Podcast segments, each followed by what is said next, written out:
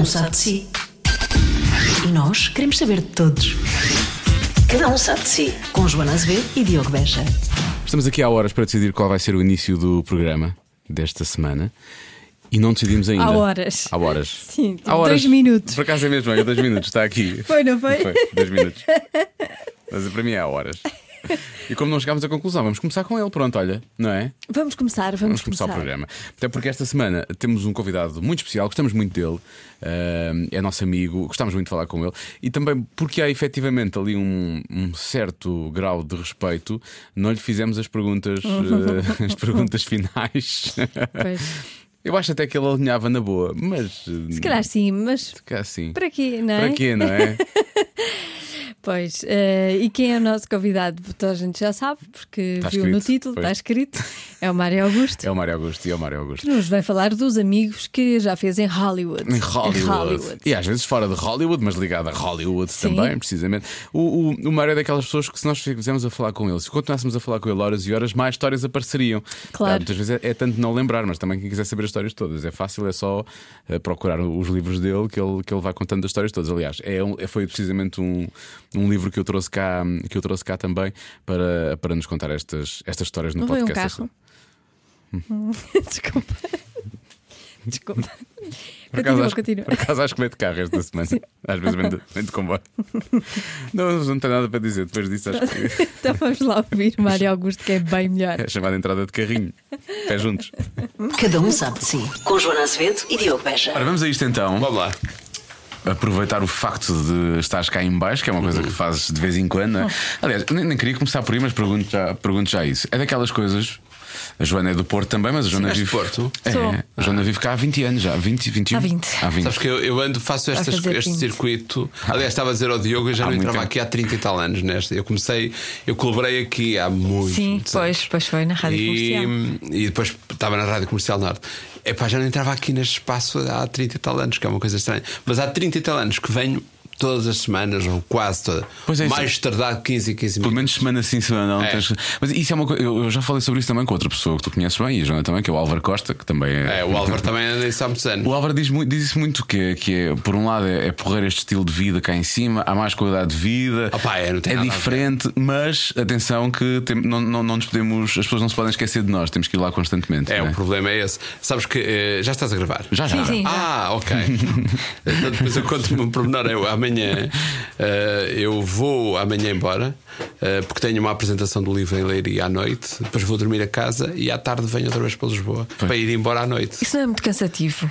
Agora não, com a autostrada, as autostradas. Agora, no- quando comecei a fazer isso, não havia autostrada Lisboa-Porto. Chegavas a Aveiras e Era muito complicado. Número um, por aí fora. Agora não, agora tenho aquilo já tudo muito cronometrado, já sou acionista da, da Autoridade Nacional Rodoviária, com as multas que lhes paguei, já posso ter umas ações lá, mas está tudo bem, faz-se bem. Agora com os pontos da carta é preciso ter mais cuidado, não é? Pois é isso, é, isso é Isso é complicado. outra E já tenho lá uns amigos que, que me aconselham, pá, não faças assim, faz assado, mas pronto, vai-se fazendo. Muito bem.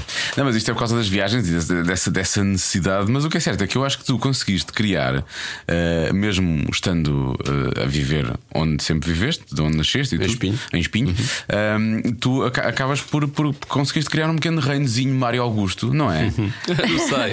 É verdade. Não, tive sorte porque que na altura em que eu apareci não havia muitos jovens a fazer cinema. Não, não- estava por aparecer o Rui Pedro Tendinhas, estava por Eu lembro-me só do, do, do Vasco Brilhante. Lembras do o Vasco Brilhante que fazia com o Roldurão no ponto ponto. E depois eu comecei a fazer eh, algumas entrevistas para o. Tu chegaste para a fazer com o ponto por também. Ponto, ponto por ponto. Ponto por ponto, era o programa Era o programa e o Vasco, eh, eu conheço o Vasco e sou amigo dele desde essa altura, eh, mas ele abandonou completamente. Este- então o que é que ele faz? Eu acho que ele é professor, se calhar agora já está reformado, porque ele é ligeiramente mais velho do que eu, portanto já estará na idade que já pode retirar-se. Mas acho que pelo menos há 20 e tal anos que ele se desligou do cinema e não, não tem nada a ver. Mas na altura que eu comecei, e com- quando comecei na rádio a falar de cinema, eh, eram uns veteranos, uns senhores cheios. Muito instituídos. Muito instituídos, muito Tu nunca cheios. foste isso, sempre, sempre nunca. te- Quer dizer, tu levas a sério a arte, mas Faço com tu. seriedade, mas não levo muito a sério. mas isso também é o truque. Eu acho que, eh, sabes que foi um conselho que me foi dado pelo saudoso Henrique Mendes, que É. os mais jovens não sabem quem era, mas era uma figura fantástica da comunicação, na televisão e da rádio. Eh, e eu tive o o prazer de, de conviver com o Henrique já no fim de carreira dele, quando ele foi recuperado para a televisão na SIC. na SIC. Uhum. E, Eram colegas na SIC, Era, e, e cruzávamos muitas vezes nos corredores e ele era de uma simpatia com os mais jovens e dizia-me sempre: "Ó, Mário, Mário, eu acho que você tem um estilo muito próprio de comunicar, mas olha, vou-lhe dar um conselho: nunca se leva a sério, mas faça as coisas com seriedade. E eu acho piada à ideia e, e também tem a ver com a minha maneira de ser. Eu nunca me levo assim muito a sério com as coisas, mesmo esta coisa de andar a entrevistar estrelas e tal. Epá, a, forma como eu as trato eh, é de tranquila relação eh, entrevistador-entrevistado. Eu tenho ideia, muitos deles dizem, ah, Mario, outra vez e tal. Claro, alguns já fixaram, não é? E é aquela onda de. Fixaram a cara, não, não, não me convidam para ir para casa, nem, Não, nem, não. nem, ir ao batizado Nunca filhos, houve mas- nenhuma amizade. Eh, Com alguns não de atores, atores não, mas por exemplo sou amigo do Paul Thomas Anderson, que já esteve no Porto, na, nossa, Sim. na nossa região, porque uma vez num junket eu falei-lhe que era do Porto e disse: pá, gostava de ir ao Porto, está lá uma exposição no, num, num espaço simpático que é o Museu de Serralves. Se calhar dá-me o teu contacto que eu ia de ir. E passado aí um mês ligou-me: Olha, eu vou, estou em nunca Londres. pensaste que ele fosse ligar? Eu disse, ah, ah, tá bem, porreiro. Aliás, eh, programei a vinda dele com, com malta amiga que anda mais na noite do que eu, nomeadamente o Álvaro Costa, na altura, Claro. que ele levou a um concerto, que andou ali com ele nos, no- na- nos copos e ficámos amigos. Eu, de quando em vez, quando vou a Los Angeles, ainda lhe ligo, ele troca e-mails, já voltou a Portugal e já esteve lá outra vez no Porto. Portanto, temos uma relação. Simpática de. Não posso dizer que seja amigo, Amigo, amigo, sim, mas pois. é simpática. Com os atores, as coisas são um bocadinho diferentes porque eles estão ali a fazer um papel. O que acontece com mais frequência, e isso, se calhar, aí a diferença em relação ao, ao trabalho que outros colegas fazem que já começaram mais tarde, eh, é que, por exemplo, o Leonardo DiCaprio eu entrevistei a primeira vez quando ele tinha 16 anos. Era miúdo, não é? Era um miúdo, portanto. Ou a Charlize, que estava- estava a começar A a Charlize carreira. estava a começar a carreira. Há, há uns quantos que eh, já me conhecem de vista. Quando eu entro, dizem: Oh, estás bom, então onde é que foi a última vez que estivemos juntos? Ficámos ali um bocado na conversa, a quebrar o gelo, mas hoje eh, já faço muito menos este tipo de, de entrevistas e estas entrevistas também já perderam um bocadinho da graça que tinham no outro tempo. Hoje são tempos muito apertados eh, em. Já quase não horário. compensa fazer a viagem para estar lá de sete três minutos, não é? é, é incrível, eu, por exemplo, já não me dá gozo nenhum ir a Los Angeles por causa de uma entrevista de um filme de super-heróis, por exemplo. Perdes de três dias, na verdade, Se é? dissessem assim, vais a, a Los Angeles entrevistar o Spielberg, aí aí ia nem que fosse por 3 minutos. Agora, para conversar com atores que não, que alguns até nem, nem depois continuam a carreira, Mas não faz filmes- sentido fazer 12 horas de avião para estar lá 5 minutos. de Mas quando tiveres problemas a esse nível, por causa de filmes de super-heróis em Los Angeles, já sabes que Eu sei. tens aqui Sim, o teu amigo, tens aqui o teu amigo. E o Diogo, aliás, eu- eu- o Diogo às vezes é consultor. Eu, quando preciso de alguma dúvida, Quando tenho alguma for, dúvida. quando for o Jude Law, vou eu. Vais tu, está combinado. Já conheceste o Jude Law? Já conheci o Jude Law, já o meu entrevistei tens que ir com a quatro Joana. vezes. Porque ela, ela Três, morde e, elas. três e quatro vezes. Sim. Ai, que sorte. Achas? Ai, acho. Mas sabes que acontece Eu isso? com-. Ah, acontece mais isso com Jorge Clooney, mas que calhar tem a ver com a minha geração. Pois. As minhas amigas todas. É pá, o Jorge Clooney. Não, mas as minhas amigas também gostam muito de George Clooney. Clooney, mas eu gosto do Jude Law há 20 anos quase. Desde que. Mas ele não é baixinho, ele não é muito baixinho. Não, é, é Normal. É normal. Não, baixinho, baixinho é o, é o Tom Cruise. Não, isso eu sei. Ah. Isso toda a gente sabe. Os é? atacão e essas coisas. Os atacão, é como o Sarkozy, exato. O Sarkozy também fazia isso, pois é, pois Para é. ficar um bocadinho mais alto. Mas eu acho que isso é uma cena incrível que é, imagina, há muitos anos na redação da RTP né, e nas rádios onde tu começaste na, na, na realidade, tu dizeres: Olha, eu vou realmente trabalhar cinema. Os outros fazem outras coisas. Eu vou trabalhar cinema e vou viajar imenso para entrevistar estrelas. Pronto, é um lugar que está aqui que pode ser ocupado por mim, não há problema. Como é, como é que isso Epá, acontece? não, eu, eu vou te- vou te até te vou contar outra história mais divertida. Ah, e é um exercício que eu fiz agora na apresentação do livro, que era: epá, vamos fazer, eh, fazer com que a minha vida fosse uma espécie de box da, da- de televisão. Ai, vai passando as coisas. comando, vou puxar isto atrás Ah, muito 40 bom. anos. E recuando 40 anos, o que é que eu vejo? Vejo um miúdo de 15 anos, de espinho, que o sítio mais longe onde tinha ido era ao Jardim Zoológico de Lisboa, no, no passeio da escola, e, ou ao Portugal dos Pequenitos no fim de semana Deste com os uma, pais. deste uma moeda de 25, Ah, 25 pá, escudos ao, ao elefante. E, e a partir daí. Não era 25 escudos? eh, Não. A partir daí divertia-me com. Não, 25 escudos é do teu tempo. É, era mais 5 talvez. escudos. Era mais cinco ou, escudos. ou, ou, ou por aí. Os tostões. Ah, 15, 40 anos antes e, e fiz este exercício a pensar qual foi o filme que há 40 anos me Mexeu terá contigo, marcado. pois. E recuei e há dois: eh, O Caçador, de Michael Cimino, Ah, com Robert De Niro, e o Grease, do Travolta. Uhum. Antes tínhamos tido o Saturday Night Fever, Fever, enfim, ali. Eu era um cinéfilo entusiasmado porque em Espinho existia existe um festival de cinema que é o Cinema. Se esse, esse, esse comando me fizesse voltar atrás e, e eu ao sair, de, imagina agora uma cena tipo Regresso ao Futuro. Eu saio do cinema de ver o caçador e ficava com aquelas imagens na cabeça a mexer, a recordar as, as situações, os diálogos, que é uma coisa que no meu tempo de juvenil isso acontecia. Nós discutíamos entre os amigos os filmes. Eh, hoje vocês, os mais jovens, discutem. eh, Adoro que me nessa categoria. Obrigado, o obrigado. efeito e a, e a- a sequência de efeitos especiais, nós discutíamos os diálogos, a sequência da ação, a história. Agora, imagina que eu saio do cinema. O, o cinema ficava mais ou menos a 2 km de casa dos meus pais. Eu fazia aquele percurso a pé depois.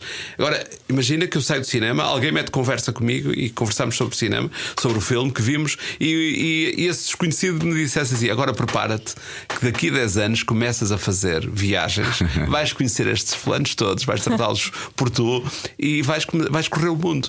Epá, eu achava que aquilo só podia ser de argumento de cinema, não, não era? tá- Porque a primeira vez que eu faço um junket, há 30 anos precisamente, faz este ano. Eh, Fui com, olha, fui com a Maria Alexandra aqui da Rádio Comercial. Lembras-te da Maria Alexandra de nome, sim. eh, era uma figura da manhã da comercial. Sim, sim, sim, sim. Eh, Maria Alexandre, o Raul Durão, o João Isidro, fomos um grupo incrível de, portugue... eh, de número, em número de portugueses para fazer as entrevistas ao James Bond, Timothy Dalton.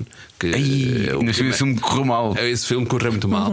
E quando eles me avisam que há a possibilidade de ir entrevistar o Timothy Dalton a Londres, eu nunca tinha ido a Londres. Portanto, o sítio mais longe tinha sido o Jardim Zoológico, uh, em Lisboa. E na altura o, o Álvaro Costa, que era meu amigo desde sempre, quando comecei a trabalhar na rádio, o Álvaro já trabalhava lá, na comercial, uh, no Porto, e. Estava a trabalhar a fazer um programa na, para a RTP a partir de Londres. Eu telefonei ao Álvaro: Olha, vou fazer esta entrevista. Epá, eh, eu se calhar vou três dias antes para estar aí a tomar copos contigo, para a malta andar de lado. Porque eu parti do princípio, isto é uma vez. E acabou, resolve-se o problema. E quando eles, e quando eles me mandam eh, o, o schedule da- das entrevistas, eh, explicam lá em letras pequeninas: vai haver uma gala do James Bond, uma coisa toda cheia de pompa e circunstância, com a, com a Princesa Di e toda a família real. Portanto, tem que trazer smoking. Eu disse: pá, não, eu não vou comprar smoking porque nunca mais na vida vou a uma coisa destas.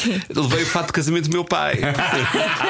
É, pá. Cheirava um bocadinho a naftalina, mas a coisa resolveu. Mas a realeza britânica também, portanto ninguém dá por nada, não é? É Ou seja, eu nunca me levei a sério nesse tipo de coisas. E, pá, depois surge outra entrevista, depois mais uma, e tive a sorte das primeiras vezes ter a oportunidade de fazer isso com, com o Rol Durão, O Júlio Isidro. Isidro, que eram, eram professores dedicados. Dizia: Olha, ó miúdo, olha que não faças assim, não, não entres por aqui, não entres por ali, vais fazer isto ou vais fazer aquilo. Lembro perfeitamente uma cena muito engraçada com o Raul, eh, que tratava sempre a malta jovem com, com uma certa. com a atitude de professor, mas sempre muito carinhoso.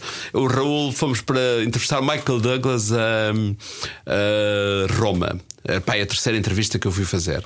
E telefonei ao Raul, eu ia para o canal 1, ele ia para o canal 2 por causa do programa Ponto por Ponto, e fomos os dois, e ele sempre a dar-me instruções. Isto aqui, quando se chega a algum sítio, temos que tentar falar um bocado a língua. Então, em Itália, Itália, Itália já estava o Raul a dar um capiche parlare. e tal. Até que o taxista, até que o taxista começou a enganar-nos na rota e ele já estava a tratá-lo mal em português.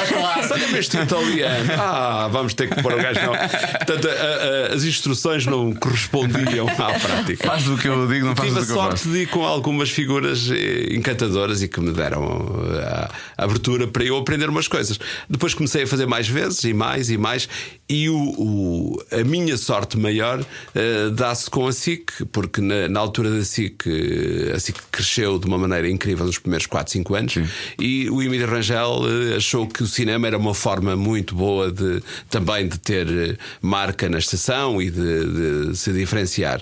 E Quase quase sábado e domingo da SIC era uma coisa era, clássica, e, e não é? tínhamos muita, tínhamos margem para fazer estas, estas maluquices. E, e eu comecei a fazer com muita, muita frequência. Às vezes ia a Londres duas vezes por semana para fazer eh, entrevistas. E assim, como tinha muita audiência na altura, e, foi uma marca muito forte ne- nesse, no início das televisões eh, privadas. eh, Tive a felicidade de poder estar no tempo certo, na altura certa, e as coisas foram acontecendo. Mas aí, efetivamente, eu percebo que tu- o que é que tu dizes em relação a- ao espaço SIC, mas quer dizer, eu- para mim, eu como sempre gostei de cinema, tu para mim já eras um herói com, dos tempos da RTP, não é? Portanto, Sim, já... porque eu- mas eu também, eh, esse lado de, de querer não me levar muito a sério, uma vez acordei, mas é, é, literalmente, acordei de manhã, epá, isto era engraçado, é irmos aos Oscars.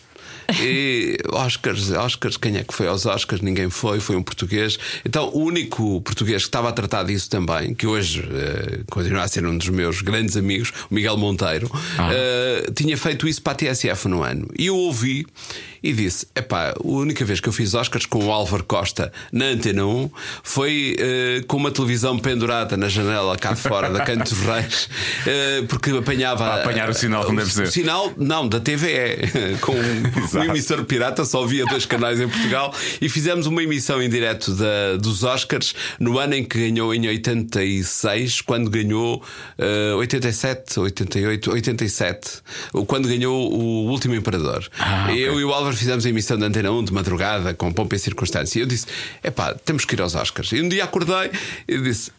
Vamos tentar inscrever-me para ir aos Oscars. E falei com o Zé Eduardo Muniz, que na altura era diretor de informação, e ele- eu acho que ele deve ter dito: epá, ok, trata disso. Porque pensando, não, isto não vai é tratar disso. Não, Não vai lá vão deixar aqui este, este português ir para os Oscars. E o que é certo é que eu mandei faxes, eh, na altura era fax, eh, mandei faxes, eh, pedi autorizações, falei com o Miguel Monteiro que tinha ido no ano anterior para ver como é que era e comecei a ir aos Oscars nesse ano. Portanto, a RTP eh, foi a primeira a ter Oscars em Portugal. Eh, eu tive a sorte de estar lá na. Isso é fiz incrível. seis anos seguidos a, a entrega dos Oscars. Primeiro para a RTP e depois na transição para a SIC eh, também fiz para a SIC. E este ano não houve Oscars, pelo menos Este na, ano não nas, houve Oscars para ninguém, mas, canais mas também não valeu grande a pena. É isso que eu te ia perguntar, como é que faz a cerimónia? Os Tá- últimos tá anos têm sido muito tá tristes, não têm? É, isto está tudo em mutação. Uh, o cinema está a transformar-se de uma maneira, como indústria, uh, muito grande, uma forma muito, muito rápida, porque hum, o, o público de cinema está a mudar. É uma coisa que se sentia há uns anos atrás com a transição do 35mm, a projeção em película, Sim. para o digital, digital. mas hoje já é uma transformação até de conceito da forma como se vendem os filmes, da maneira como se promovem os filmes, e isso vai fazer com que a geração mais jovem do que a tua, a geração a seguir à tua, eh, já consuma cinema diferenciado em termos de, de género. Ou seja, há filmes que eles sabem que têm que ver na sala de cinema e há outros filmes que eles sabem Esperam que não se importam para ver em casa eh, nos, nas redes de streaming, que é- vai ser o futuro. Pois, a questão é essa. Tu, às vezes há, há- filmes que sofrem muito, fala-se muito de box office, ainda se fala de box office, né? mas se um filme resulta mal, porque é que não põem em algumas salas só? Porque é que não lançam logo para as pessoas comprarem, alugarem e verem em casa se quiserem? Porque a não é? indústria está muito estruturada Ainda. com um modelo que, que ainda é o que está ah, a vigorar, e isso, a mudança é sempre um, um susto para o que quer que seja. E às vezes mudares, e, e não temos, temos que ver duas coisas. Há mudanças que se fizeram ah, aceleradas e correram mal. Por exemplo, a entrada no, no mercado dos mídia, da- das redes sociais e do, do- da, da internet. O facto de se ter eh, avançado para os mídia eh, online eh, gratuitamente eh, criou um problema. Quando no depois queres cobrar, Agora queres cobrar e ninguém, quer ninguém quer, comprar. claro, exato. Portanto, eles estão assustados em relação, em relação à- ao modelo a seguir. E isso faz com que as coisas tenham, de parte, da parte da indústria, algum cuidado na maneira de, de chegar a esses novos, a essas novas redes de streaming. Se bem que com a Netflix e com a vitória da Netflix este ano, na- com o Roma, Roma. que, que eu achava até que iria ser mais eh, sentida por causa do, do, do Green Book, que acabou por ganhar melhor filme. Portanto, a academia aí retraiu-se e não quis dar ao Roma. Eles continuam a fazer isso, que é, é põe um peso aqui na balança, outro ali. Sim, Deixa ver se fica mais ou menos equilibrado é, para ninguém equilibra, chatear. Para é? ninguém se chatear, Pois. porque são 8 mil membros e os, os 8 mil que votam, eh, uma boa parte já não vai ao cinema, já são os velhinhos São que velhos, estão lá é? no centro de dia da- de Los Angeles eh, a, falar- a lembra- a dizer: ainda, ainda sou do tempo que Sim, me lembrava de fazer O isto. Bela aquilo." Lugosi. Portanto, a coisa vai mudar com, de uma maneira mais rápida agora. E, e se quisermos também, a tecnologia ajuda, porque tu, tu há. 10 anos atrás tinhas uma televisão HD em 16.9 e achavas que era o state of art Sim, da coisa. sim. Hoje tens uma televisão em 8K Sim, claro, já à venda eh, nos mercados e não tens sequer filmes de 8K ainda. Sim, ninguém está a fazer ainda. filmes de 4K e, e se tu fizeres, repara, esta experiência já eu a Não, o fiz. 4K não foi ainda democratizado de certa forma, não é? E já, já começam a lançar coisas eh, Mas está, para 8K. está- Porque tu hoje já tens televisões a 4K, 500, 600 Sim, agora euros. já começa a ser, agora. Mas não são aquelas 4K XPTO com os, os predicados todos. Mas acontece uma coisa incrível, uma experiência que eu acho que qualquer pessoa pode fazer, que é tu vês um filme na cama.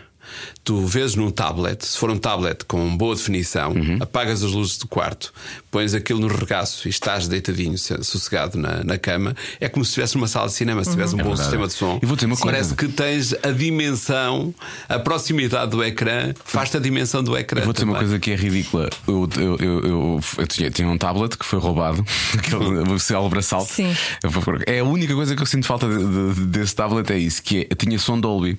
E então aquilo conseguia simular. Eu às vezes ficava maluco quando estava com o tablet, exatamente como tu disseste agora, Exatamente. luzes ligadas, etc. Havia coisas que eu ouvia do lado direito e ouvia do lado esquerdo, sem estar com os escutadores, só porque aquilo conseguia efetivamente simular Exatamente. essa. Ou seja, essa transformação vai ser, vem, vem daí. E as pessoas estão muito mais viradas para as séries. Pelo menos eu falo por mim. Eu, eu, sou, eu vicio muito mais numa série do que A produção de séries também já é cinematográfica, pouco. não é? Mas sabes que nunca se escreveu tão bem para séries como agora, nunca se produziu tão bem Sim. como É agora. verdade. Ah, mas é preciso ter escala. O proble- a questão, o nosso problema em Portugal é que não temos escala de mercado para produzir séries, por exemplo, como em Espanha, ou mesmo como Espanha, que é aqui ao lado. Quando vês a Casa de Papel e imaginas que aquilo foi criado e conceptualizado em Espanha, dizes: espera aí, o que é que, porque é que nós não fazemos? E os filmes de terror, eles têm um mercado de filmes de terror É, impressionante, é. com o REC, agora e com público, o... tem um e público, muito fiel público, para isso. sim. Agora, as séries também, eh, e vou cometer o sacrilégio de dizer isto para quem gosta como tu, as séries são uma, vers- uma-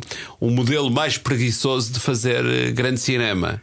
Porque tu teres que condensar história só naquele- uma história em duas horas e exprimeres aquilo à essência e, e conseguires levar o público a apaixonar-se por aquilo em duas ou três horas é mais difícil do que esticares em três episódios. Uh, também é verdade que hoje as séries e as boas séries têm essa narrativa, faz o arco narrativo O de uma cliffhanger, maneira não é? Sim, sim. diferente. Portanto, tem duas meias, duas meias bolas, uma que vai do princípio até ao meio, a outra que vai do meio até ao meio da, Da segunda- outra da, da outra episódio. É que tu vês aquilo depois de seguida. Isso é- Sim, sim. O binge É vem daí. que É tem uma parar. fórmula e a fórmula está bem conseguida. Agora, acho que nunca se escreveu tão bem em séries, nunca se fizeram tão boas séries como agora. Uh, E mesmo os atores, não é? os atores são, estão. são melhores. Porque é espantoso. Tu olhares, vês uma série, se tu gostas muito de séries, deves ver as séries todas que estão aí disponíveis. Eu não tenho tanto tempo. Ando a dormir para- muito pouco. Pois andas a dormir pouco. a minha vida está- é o meu, está a pro- ficar meu estragada. problema. Eu não consigo agarrar mais séries com tanta, porque tenho medo de, de ficar. E as que vejo, fico ali agarrado e é mais um episódio, é só mais um bocadinho. Eu é faço mais um sempre isso bocadinho.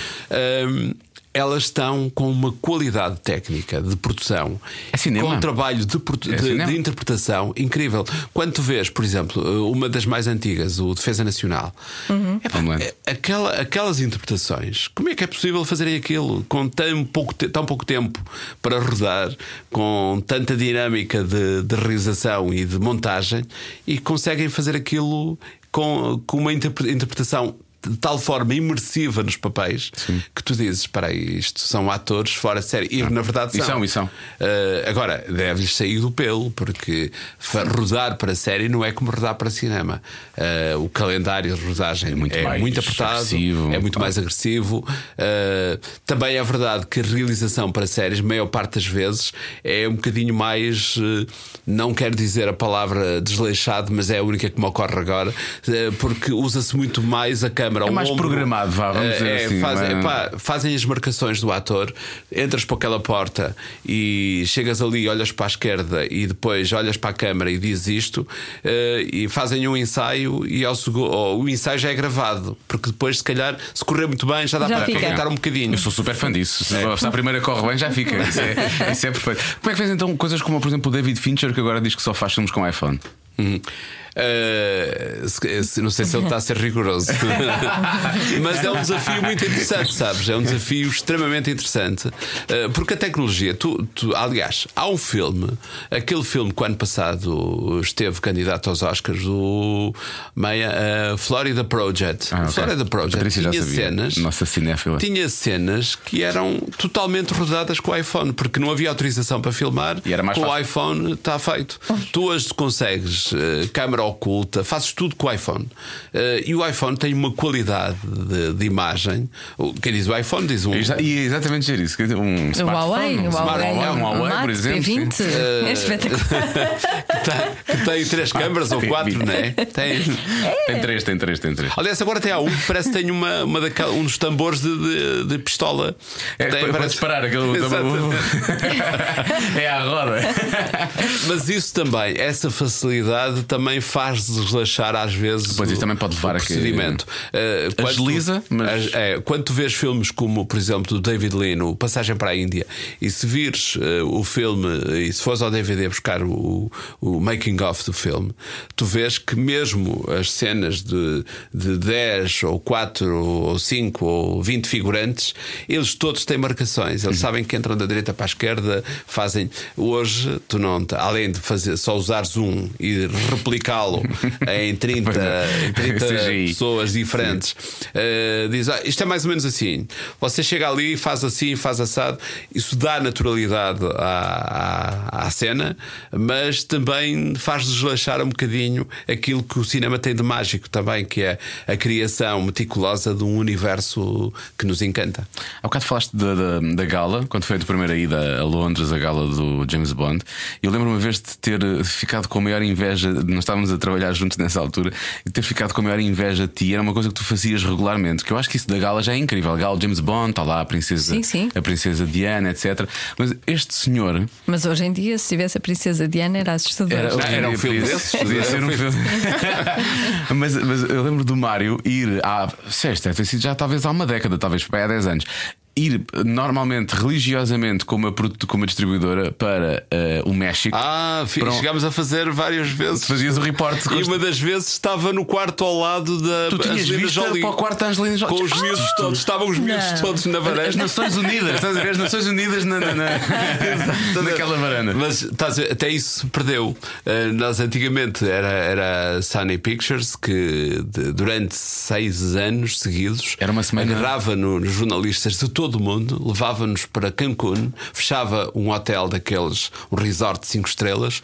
De manhã víamos os filmes, à tarde entrevistávamos os atores, à noite embebedávamos com eles na era- praia. Uh, e uma das vezes estava a Angelina Jolie com a filharada toda. É, É, vai ser- verdade. Já estava sem Brad Pitt nessa altura, Já não? estava sem Brad Já estava Pitt. sem Brad Já, Pitt. já. Portanto, Ah, então foi. há pouco tempo. Foi há relativamente. Foi Foi, foi, há da última seis, vez. sete anos, talvez, Foi há é? seis, sei, a última vez que eu fui foi no último ano. eh, foi há quatro anos. Ah, ok. Mas nessa altura já, já estava aqui. Então não, foi há cinco. Foi para aí há 5 Foi ou há 6 cinco anos. que, que, falámos a última estás aqui vez. há cinco. Eu estou aqui há 4 já. O tempo passa. O tempo, é, o tempo passa. o tempo passa. Mas depois, quando, quando, tá- quando estás numa situação dessas, depois é, é- é- há um bocado aquela coisa. Eu acho que tu és capaz de não ter isso, mas eh, daquela coisa de vai haver uma festa com todos. Vamos ver quais são aqueles realmente que se portam mal e que se. e quando chega a esta hora se embedam realmente. Uh, muitos, nessas, nessas festas em particular, tem histórias uh, incríveis, porque as festas eram sempre na praia. uh, Então vamos ouvir. Uh, e epá, lembro-me perfeitamente uma vez do Adam Sandler estar Ah, eh, tem ar na, na- na- na conversa. Não, tem ar de- de- de maluco. O, o, o filme era eh, com o Justin Timberlake e eh, aquele que era amigos. contra- eh, como é que é? Eh, amigos coloridos, não é? Amigos amigos coloridos. coloridos. Ou amigos com. Era amigos Mila com- Kunis, é, Mila Mila Kunis Kunis e o Justin Timberlake. Amigos com benefícios, assim É é que isso, acho. era isso. Era. Amigos com então, eh, a festa desse dia à noite era que não havia cadeiras, nem era só camas Era e, e almofadas. Ah. Ah, muito bom. Epá, e lembro que o Adam Sandler fez uma, uma cena inacreditável lá no, no, no- nessa festa, porque havia uma regra. O hotel estava fechado só para nós e ninguém podia andar com máquina fotográfica. Ah, Portanto, eles claro. estavam perfeitamente claro. à vontade. Outra vez. E telemóveis? Não, não, ninguém Não podia. ninguém- Ah, E ok. estavam sempre atentos para não, Pois, não haver era para não. Para não passar nada. Ah, e, e era a forma deles estarem mais à vontade para fazer as Que é o. Sandler faz os filmes que faz, na verdade, não é? o Sandler é. Sabes, conheces a história de Sandler? Ele tem uma história muito divertida que já me contou, mas eu já conhecia, foi por isso que eu espicacei para ele contar. Eh, ele uma vez, o Adam Sandler já esteve em Portugal, veio cá fazer o lançamento de um filme e ficou muito zangado porque o filme só tinha meia sala cheia e ele eh, disse que nunca mais cá vinha. Eh, só que ele, na, na verdade, na Europa ninguém lhe liga muito ao Adam Sandler. Ele é Só um eu, só eu. Ele é um bocadinho canastrão, não achas? Eu vou dizer uma coisa, eu, eu, sei, que, eu, sei, eu sei que ele é. Que ele é o humor às vezes é um bocado. Ele já fez um filme, sabes que ele fez um Sim, filme. um filme sério. Aliás, o filme Fez sério o- é do, do é- Paul é do Thomas Paul Thomas Anderson. Anderson, É. precisamente. Punch exatamente. Drunk Love. Punch- é- esse filme ele tem um papel É, maravilhoso. do Havaí. E também fez agora do Netflix os Mayor Read Stories com É, ele tem que tentar recuperar a carreira, porque aquele já. Ele, o Netflix para ele, eu acho que é, é- é a salvação dele, porque ele continua a fazer os filmes que sempre fez, os filmes Exatamente. parvos, e o Netflix paga-lhe para isso. Ele tem um no Netflix que é o, os Seis Ridículos, Ridiculous Six, em que supostamente eles são todos irmãos e pá, são todos diferentes uns dos outros, é impossível serem irmãos, mas é aquela coisa parva de, de Adam Sandler. O que é que ele tenho? Eu sei que ele é aquilo, mas eu acho-lhe graça, eu não, não, não, deixo, não deixo de me rir. E há uma história gira. Eu, eh, este fim de semana, estive a ver com a minha filha dois filmes do Adam Sandler, porque ela já passou a fase toda, já vimos tudo o que tínhamos para ver de super-heróis. Portanto, tu obrigas a miúda a ver filmes. Ela, ela disse: Opá, quero ver filmes para rir. Cá para mim é Antes obrigado. os batanetes. Ela é o. Ei, ó, Joana, vou sair. Ei, ó, Joana. Vou embora. Continua, dessa. continua. E então eu disse: se queres filmes para rir, o que é que havia lá? Havia coisas do Eddie Murphy, andei à procura, mas pensei: Eddie Murphy já tem as neiras, tem muitas piadas sexuais. Não é que não, é que não tenha, É, no- é negro, diferente. ele. Por causa de tweets, depois não apresenta aos Oscars. Isso é o Kevin Hart, mas é a mesma coisa, quase. E o. E então fomos ver Adam Sandler. E então não é que a minha filha quis ver o outro filme do Adam Sandler a seguir e agora e estava, andou a procurar filmes do Adam Sandler e viu o teu, o teu livro em cima da, da, da minha mesa. E, e, pai, é um amigo do pai, sabe, ele é capaz de já ter entrevistado o Adam Sandler. Falou, o quê? Começou-me a fazer perguntas, eu estava super entusiasmada tens porque eu tenho um amigo. engraçada para lhe contar. Eh, ele, ele, eh, na Europa ninguém lhe liga muito, mas na América ele é verdadeiramente um, um ator do- muito famoso do por causa da televisão. Live, exatamente. Eh, se quiséssemos arranjar alguém comparado cá, ele seria um. Ele era um Manel Marques. O Manel Marques, Ou um exatamente. Eduardo Madeira porque ele gosta de tocar e cantar. É mais um Eduardo Madeira. vá. E, então, eh, uma vez ele decidiu ir com os amigos para Freixo Espada à Cinta dos Estados Unidos. É pá, o sítio mais longe, mais sossegado, para ninguém me aborrecer, para estar ali sossegadinho e estar a tomar copos e, e a divertir-me com os amigos. Contratou os amigos todos, um autocarro, foram todos lá para, lá para os arrabaldes de- dos Estados Unidos. Eh, Para uma casa que alugaram e o único sítio onde havia, que havia para comer era uma pizzaria que ficava a 3, 4 km do local onde estavam. Então foram à pizzaria e quando chegaram eh, começaram a escolher o pouco que havia para escolher e o dono da pizzaria começou a tomar notas da- das encomendas. Então o que é que você quer? Ah, eu queria uma, uma margarita de não sei quando. E quando chegou a Adam Sandler. Epá, como é que você se chama? E ele diz Adam Sandler, incrível, ainda por cima tem o mesmo nome do gajo. É muito bom. O que é que este gajo de estar a fazer aqui? Não é? Claro. O que é que ele vinha cá Olha, fazer? mas por falar em que é que ele vinha cá fazer? Como é que ele veio cá lançar? Não soube, Uh, não já não me recordo qual, mas sei que era um filme da Columbia. Aliás, ele, ele tem contrato, os filmes dele eram todos da Columbia Pictures uh, e era uma daquelas comédias. Não era o Águas, mas era por aí. Ah, Um tu já foi, há... já foi há muitos anos. Já foi há Sim, muito sim, tempo. sim. Então, então, então, Esse é outro que eu acho graça. Vá, pronto, mas pronto. Achas piada aquele filme? É parvo. Tu és muito estranho, Pérez. Eu não é só as Ainda bem coisas. que não sou eu a dizer. obrigado, Joana, obrigado. Eu sei que posso sempre contar contigo. Eu, eu, eu acho graças às academias de polícia. Ah, não, esses são divertidos. E o Sim. de para a polícia. Onde para a polícia, também. o Leslie Nielsen É um é- humor, é um humor eh, muito. É muito nonsense, né? é, Mas é. ele também é nonsense. Eu, eu sei que ele faz muitas piadas com cocó e xixi, que faz. Eu sei que faz. Mas ele também tem coisas nonsense. Sim, Eu mas e, e, não é assim, eu não estou a tirar eh, qualidades. Qualidade, como- sim, sim, sim. Até porque eu acho que ele é, um- ele é deve como stand-up e tudo, é deve muito ser bom. excelente em stand-up, na é. reação É. junto ao público. Agora, ele apostou naquele formato de fazer comédias para, para ju- as comédias juvenis e patéticas. E com o lobby, já viste? É. Aquilo são os amigos todos dele do Saturday Night Live, não é? O David. Spade, o É. Rob Schneider. É, é. Eh, são sempre os mesmos. São sempre os sempre os mesmos. Eles, é. eles trabalharam juntos na televisão e depois E próximo. ele é produtor dos filmes, às vezes Claro. realizador, portanto ele tem Claro. ali um, Claro. um, um filão que não vai abandonar tão cedo. Pois não, mas aí eu acho que eu gosto. Olha, eu como fã. Bem, ainda bem, ainda bem. Como fã estranho que sou, eu fico contente, eu fico contente. Depois de tantas estrelas entrevistadas, não se perde o encantamento. Não, pronto, é não, mais porque um. eu nunca tive encantamento por estar com elas. Eu Nunca ouvi isso. Nunca.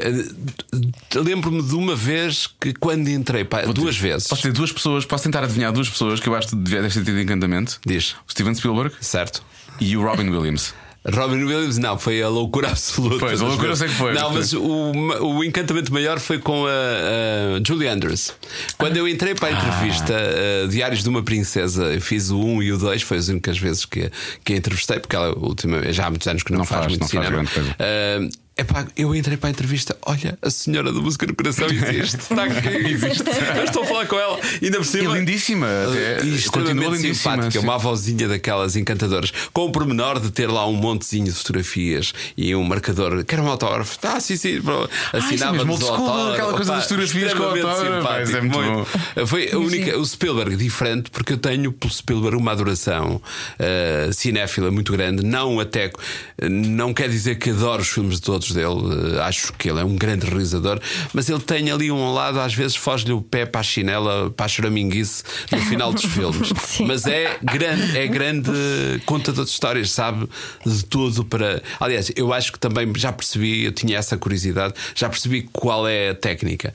Ele, além de ser poderoso, tem uma equipa permanente. São sempre os mesmos, São não é? sempre os mesmos. Aquele nu- núcleo duro E os- está constante. E repara bem nos amigos dele, né? Os amigos dele são quem são? É o George Lucas, é, o Brian De Palma, Certo. é o. Falta-me outro. O Coppola. Scorsese, o Scorsese, o Coppola, são- é, o grupo. Não, mas o grupo de que trabalha com ele, ele tem uma um grupo de 20 pessoas que trabalha com ele desde o tempo do, do, do ET, eh, que estão, são, são a equipa, dele, o task dele. force dele. Portanto, ele quando chega só tem que sentar a cadeira, epá, desvia a câmera um bocadinho para a esquerda. Não, aí está bem, está bem, está bem. Agora, eh, aquela luz, se calhar, eh, às vezes eles pensam como ele Já já. sabem. Portanto, Pois. a ma- Claro. eh, e isso é muito importante. No- diz, tem que trabalho. michão, é ali naquela zona das costas aqui, não é? Tudo não, bem. mas isso é importante ter-se uma equipa oleada e essa mecânica funciona muito bem. Agora, foge-lhe um bocadinho às vezes a coisa para, para a choraminguice. Eu- o Spielberg tem uma coisa que eu gosto muito que é a ligação. Quer dizer, não é disso que eu gosto mais. É óbvio que é o fantástico, a forma como ele conta uma história é o mais importante. Mas ele tem sempre. Há sempre ali o fator pai, paternidade, É, não é? é, a ligação é, pai-filho, ou pelo menos haver uma figura paterna. Eu acho isso curioso. Tem porque- uma fórmula tem, e consegue explorá-la muito bem. Mas se tu olhas para filmes de Spielberg que ele fez em tempos, Sim. por exemplo, tu olhas para um Minority Report. Sim, mas tem, tem o lado do pai também. A estética do filme é, é, o- é hoje, é o, é o que É, nós é, assistimos. é, é, é. Tu, eh, tu- eu lembro-me quando vi o filme, os, os reclamos luminosos eram, no nosso tempo, eram em neon e, e acrílico. E quando nós vemos aquele filme, ei, E ele com as mãos a tirar mexe, as coisas do sítio, aquilo é um- tudo mexe. Aquilo é os ecrãs eh, e- na verdade. Já. Não, e é holograma. E agora a seguir vais ter hologramas, que é exatamente o que aquilo Exatamente. mostrava. Portanto, tu é- hoje tens. é, Eu, ainda outro dia estava em Nova Iorque e vi essa. Fiquei completamente abismado. E eu vou a Nova Iorque há 20 e muitos anos. Há, há quase 30. Ahm, e o Times Square tinha aqueles anúncios luminosos cheios de neons e luzes e cores e, e grandes painéis de fotografia. Hoje é tudo em, em ecrã de LED. É. Epá, e tinha lá um ecrã que, que forra um prédio todo. em Aqueles são Square. televisões enormes, Um 8K. basicamente. em Muito bom. 8K. Eu disse, "Epá, isto é o Minority Report de Spielberg eh, em, em imagem real. real. Só falta eles identificarem-te através do. Mas sabes do- como é que o Spielberg começa a, a fazer eh, cinema. Uh, ele, desde miúdo, que tinha uma câmera de filmar, o pai tinha um Super 8 essas coisas. Mas ele, aos 20 anos, decidiu uh, que iria infiltrar-se nos estudos da Universal. Uh, e então, durante as férias grandes, até ao, ao que consta, não era grande aluno, portanto, era daquele, era um cábula. Um cábula. E devia ser um bocadinho nerd. Estás a ver? Aquele. Não havia computadores. Se houvesse, ele era daqueles que passavam o dia fechado em casa em frente ao computador. Decidiu enganar os senhores dos estúdios e ludibriou o, o segurança da Universal e durante dois meses ia todos os dias trabalhar. verdade, Apresentava-se lá à porta, eles deixavam-no entrar, ocupou um, um- um espaço e tudo e andou a ver como é que se fazia filme. Até ele fe- fez um curso intensivo de cinema, basicamente. Exatamente. E chegou a ver o Hitchcock a, a filmar. Nos anos- isto foi nos anos 60 que aconteceu. Pô, eu não sabia dessa história. É, é. E ele conta isso agora sem problemas. Ele claro. conta isso sem problemas, até, aliás, até- acho que até ajuda Tem, à, claro. sua, à sua credibilidade. Mas dessas histórias todas, e eu no livro tenho essa história contada, eh, porque é daquelas que mais me, me encantam, é da Charlize Theron, que é linda de morrer, e que eh, começa a carreira. Isso leva-me depois a dizer uma outra coisa a seguir, mas começa a carreira, eh, já estava há cerca de um mês em Los Angeles a, a tentar castings, ir aqui, ir acolá, fazer as filas de inscrição e ganhava uns dinheiritos a, a fazer de modelo, porque ela era modelo. Ela era modelo. Eh, mas nada que, que dessa projeção ainda que tinha. Eh, e a mãe mandou-lhe um dinheiro, ou ela tinha um dinheiro em Nova York, onde, de onde se tinha mudado um mês antes para tentar a carreira de cinema e a fazer cursos de acting. E chegou à sexta-feira, estava sem cheta, sem dinheiro. Não tinha dinheiro para, ficar, para arranjar eh, o quarto no motel, não tinha dinheiro para comer no fim de semana, não tinha nada. Não havia numa altura em que se calhar eh, os cartões de crédito ainda não eram tão, tão, tão frequentes.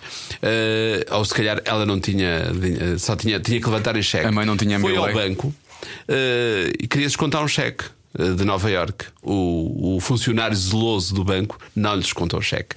E ela fez de tamanha peixeirada lá no banco, chorou, e eu não vou ter onde dormir, e não sei quantos, tem que me ajudar. E o homem, e o homem impávido disse antes que não. Estava lá na fila para ser atendido um agente que viu, achou-a tão convincente na tentativa que disse: segunda-feira vá ter comigo, tem se calhar aí uma coisa engraçada para você fazer. E, e ela começou a carreira assim. Ai, sim, Vale a é. pena ser dramática. Não, já viste? Drama ou, ou ser convincente. Sim. Sim, sim. Mas isso eh, tem a ver com uma, uma conclusão do livro, e quem, quem o ler vai ter essa percepção, pelo menos, acho, pelo menos tentei, eh, que é nada se faz, não há nenhuma carreira de estrela, seja ela qual for, seja a estrela do, do rock and roll, seja a estrela de cinema, seja a estrela da rádio, do jornalismo, sem um triângulo de, de, de vida que é talento, tem que ter talento, tem que ter muito trabalho, Trabalho. muita determinação e muita sorte. E sorte. É, eu também ia dizer que era isso. Mas isso tem que ter no tempo certo, não, é. não pode ser como a balança. É pá, muita sorte e pouco trabalho também não lá vai. É. Eh, muito trabalho e pouco talento também anda para ali a, a- chegar águas à malta. Eh, portanto, isto ali, o equilíbrio tem que ser mais ou menos Sim, constante. E é assim em todas as carreiras. Olha, fala-nos sobre este, sobre este livro. Não sei- é, o teu quinto, sexto livro neste momento já? Eh, de, livro de livraria é o 1, 2, 3, 4, 5, 6. É o sexto. É. É, o sexto. Fala-nos sobre este. Este aqui. Para já, como é que. Co- co- Como é que, eh, Se como é que seleção, memória, não é? como é que essa memória é, é tão boa? Porque isto aqui não, não são Não, mas a memória também. Pois, mas a memória também se exercita, é? Eh, E isso deu um bocadinho de trabalho. Pois, imagina. Eh, de- primeiro, desde logo, eh, selecionar quais seriam as, as 25 estrelas que eu iria eh, destacar do livro. Eh, e o critério foi aquelas que mais me disseram coisas interessantes. Que têm carreiras importantes e que eh, eu ainda tenho registros das cassetes e dos áudios. Depois foste rever entrevistas. Fui rever as entrevistas, passar tudo outra vez e depois tentar fazer um puzzle, porque aí pus, pus à prova também o, o, o meu prazer de cinema. Eu adoro contar histórias e acho que eh, o que me faltava eu ia à procura, ou em livros, ou, ou rever entrevistas, ou à procura de dados engraçados que pudessem acrescentar. E fiz 25 capítulos das estrelas que entrevistei mais vezes: a Meryl Streep, o Dustin Hoffman, o Al Pacino, o Jack Lemmon, enfim, aqueles que, eu, que me disseram mais coisas interessantes, porque o truque aqui é tentar pô-los a falar que não só sobre uh, o filme, que eles estão ali para promover um conteúdo. filme, claro. Uh, hoje é cada vez mais difícil fazer isso, mas ainda sou do tempo em que, quando chegávamos na conversa, é pá, olha, sabe que o último filme que eu vi uh, achei muito gira aquela cena do diálogo e tal. Ah, achou, é pá, sabe que isso foi feito assim ou assado, não sei. Isso era- Hoje tu chegas. Olha, aquele filme que fez, parece logo a gente Não, não, não. a dizer, não, não fales disso. Ah, pronto, ok, está bem.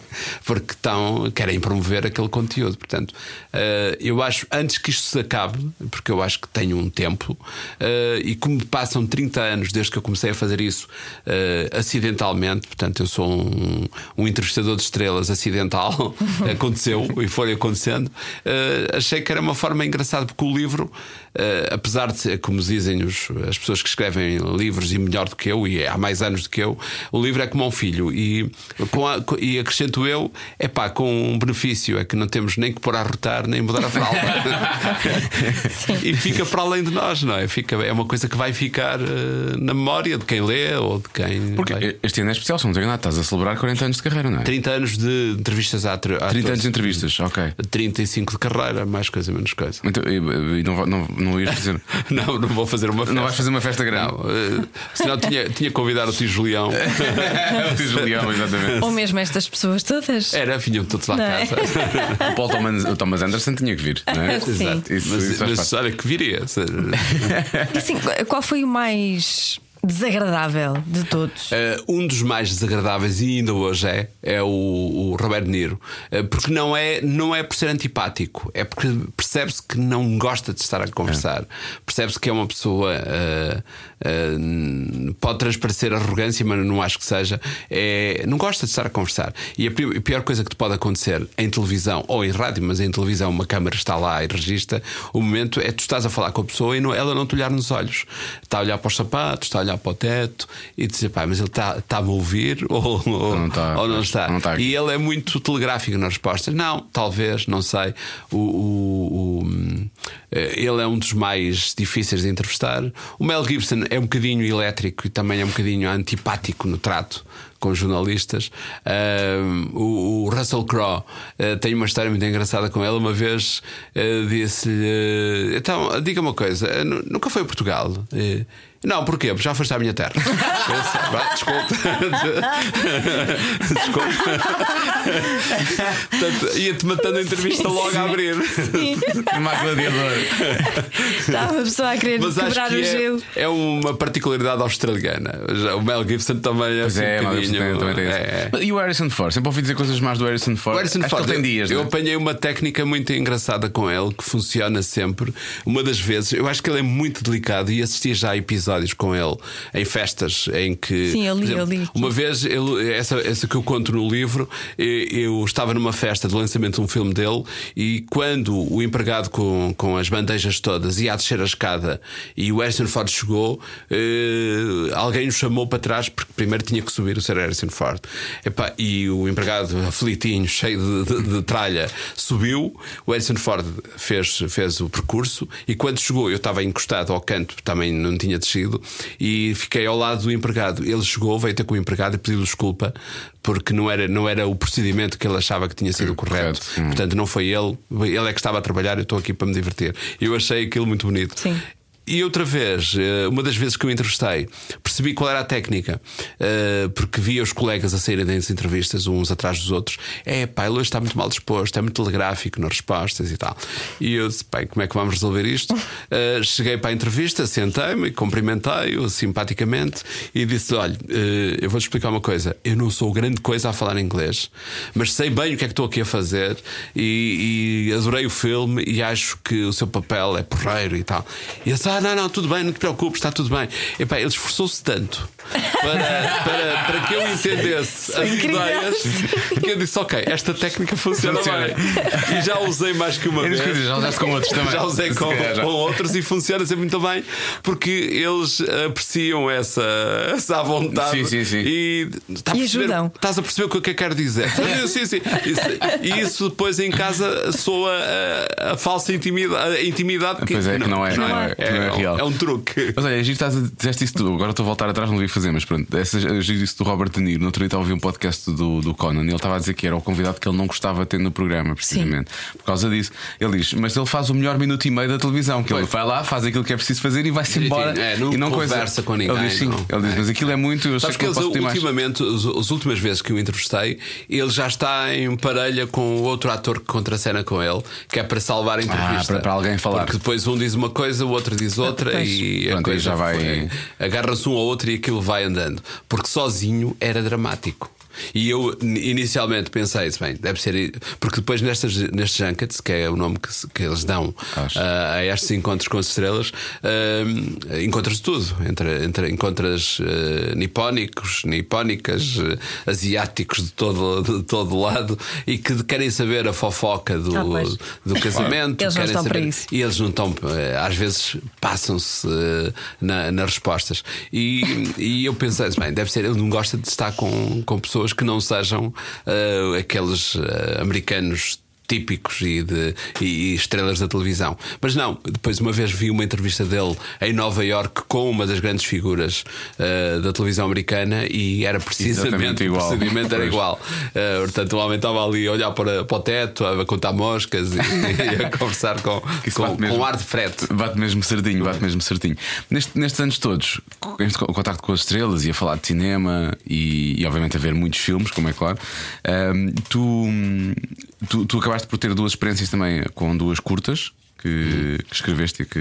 Sim, uma delas foi realizada, uh, escrevi, e outra que está para ser realizada um dia destes, mas por mim. Eu quero fazer a Queres experiência. fazer- queres fazer- queres fazer? É, mas ainda não tive coragem. E de ator? Isso é que eu acho incrível. É, não tive coragem. É. Porque, porque, Mas tenho uma. é, é, aliás, eu acho que essa história da curta, que se chama A Passagem, tenho, eu- essa história tem, é divertidíssima. A história não é divertida, é um drama. É uma curta de 15, 20 minutos. Uh, escrevia num contexto muito próprio, num- num- numa viagem, e que, sei pá, se eu tivesse que fazer um filme, onde é que colocava. Qual era o cenário? Qual era o género? Qu- Quantas personagens? Comecei a construir tudo ao contrário e fiz aquilo por prateleiras. Foi tipo quase um exercício, não é? um exercício. E gostei muito da- da- do resultado e depois comecei a mostrá-lo a amigos. Epá, achas que isto dá alguma coisa? E todos disseram: Epá, isto é muito giro, olha que isto funciona, devias fazer, mostra, não sei. Epá, eu devo-vos dizer, isto é aquela expressão muito nortenha, juro pela saúde dos meus filhos, que, que já me aconteceram as coisas mais hilariantes por causa dessa curta que eu escrevi há 10 anos e ainda não ganhei coragem para realizar. Há um disco da Aula dos Namorados eh, do, no disco Mentiroso Normal, do Manel Paulo, que tem lá a banda sonora do filme A Passagem, que não existe, que é a, a banda sonora da curta A Passagem, que é essa que eu escrevi. Eh, já estive em Los Angeles com o Roberto Wagner a dizer-me que vinha filmar a curta e que gostava muito da história e que era fantástico porque só levava 5 mil dólares por dia a preço de amigo, para, mas que vinha a Portugal fazer aqui em inglês e tal. E eu está bem, ok, nós depois vemos. Uh, já fui ao Brasil, ao Rio de Janeiro, estive em casa do Tony Ramos uh, e ele a dizer-me: pá, gosto muito da história. Se conseguires fazer isso também em peça de teatro, eu vou a Portugal filmar-te. Então, A Coragem. Como assim coragem? Como Então assim? ela está coragem. Mas, mas ela vai sair um dia destes. Ela vai sair. Portanto, ou seja. Ah, e há aqui um pormenor. Eu depois, uma das vezes, não, para, eu para me obrigar a fazer, tenho que concorrer com isto a um apoio. E se houver apoio, eu tenho Aí tens mesmo que fazer, sim, Concorri, ganhei o apoio. Ah, fiquei no, no- no último lugar execo no, do elegível, ou seja, sim. ah, no, no grupo dos que teriam dinheiro para, para produzir a curta, eu fiquei execo com outro filme. Uh, toda a gente a telefonar-me: Ei, pá, porreiro, vais fazer uma curta, que fiz porreiro e tal. Uh, o outro execo zangou-se com a ideia e, e contestou uh, o concurso, dizendo que não tinha, não tinha currículo de realizador e não tenho, na verdade, mas que ele era o fulano que já tinha feito e já tinha acontecido e tal. O júri reuniu outra vez, deu-lhe duas décimas a mais na avaliação do currículo E a curta desceu. E, e a curta desceu, fiquei sem apoio. isso é muito mal. Mas se fores lá à procura do, no mentiroso normal do, da aula dos namorados, Dos está lá a passagem, que é a banda sonora com o Manel Paulo. O Manuel Paulo já fez para ti, Já é fez a banda sonora porque eu, quando concorri eh, ao ICA para ter o apoio.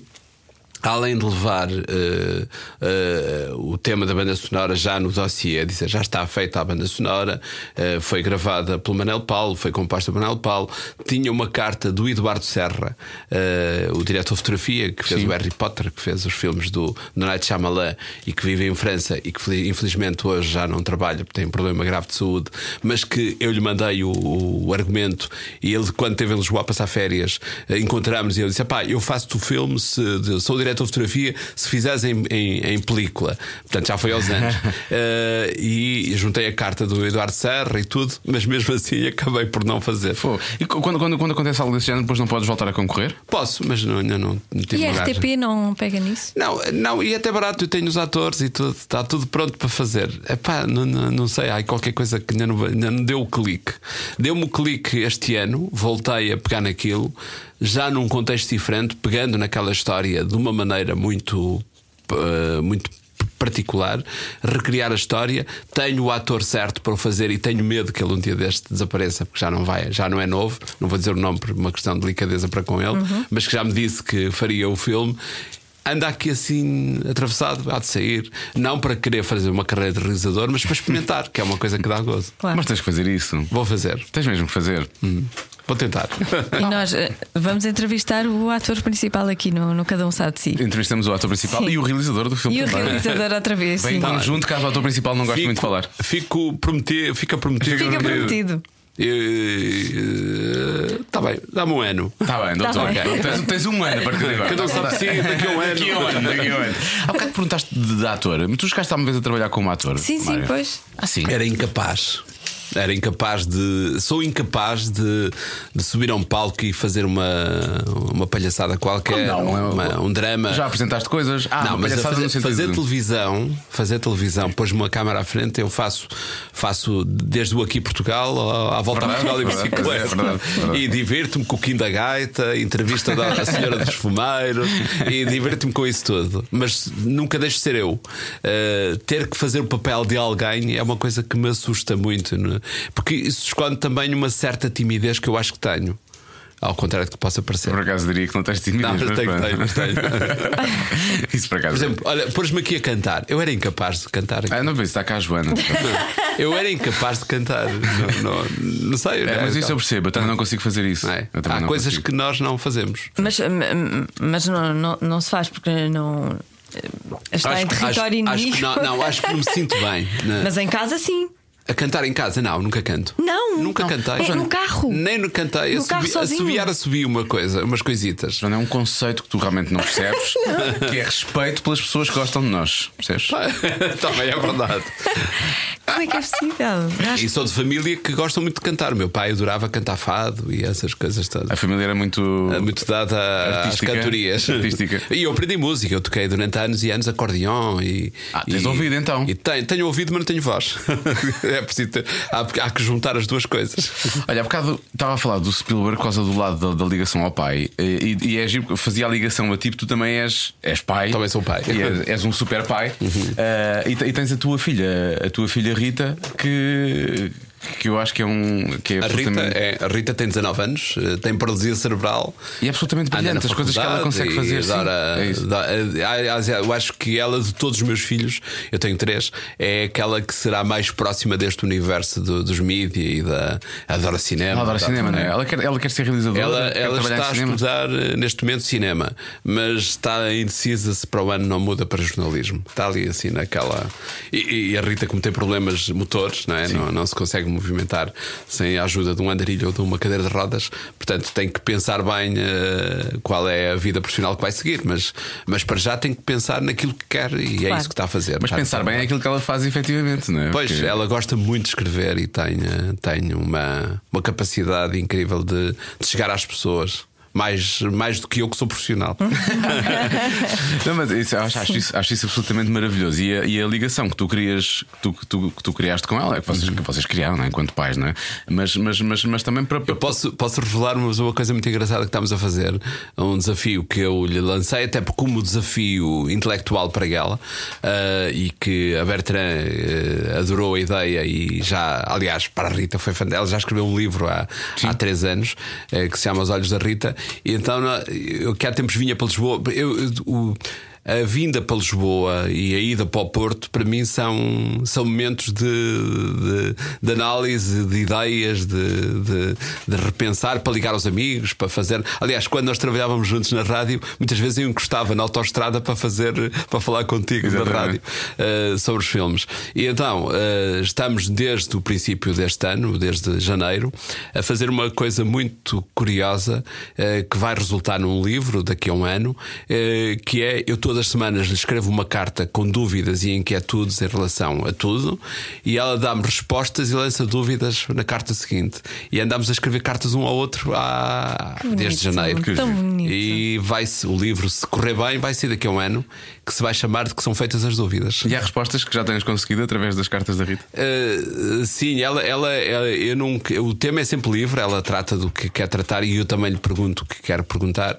E, e a regra é que cada um vai procurar o que quiser, da forma que quiser, dar respostas. Temos é uma métrica eh, eh, para cada carta, nunca pode ser mais do que 3 mil caracteres. e, e se, se correr bem, vai ser uma coisa engraçada, eu acho. Sim, vai sim. ser interessante.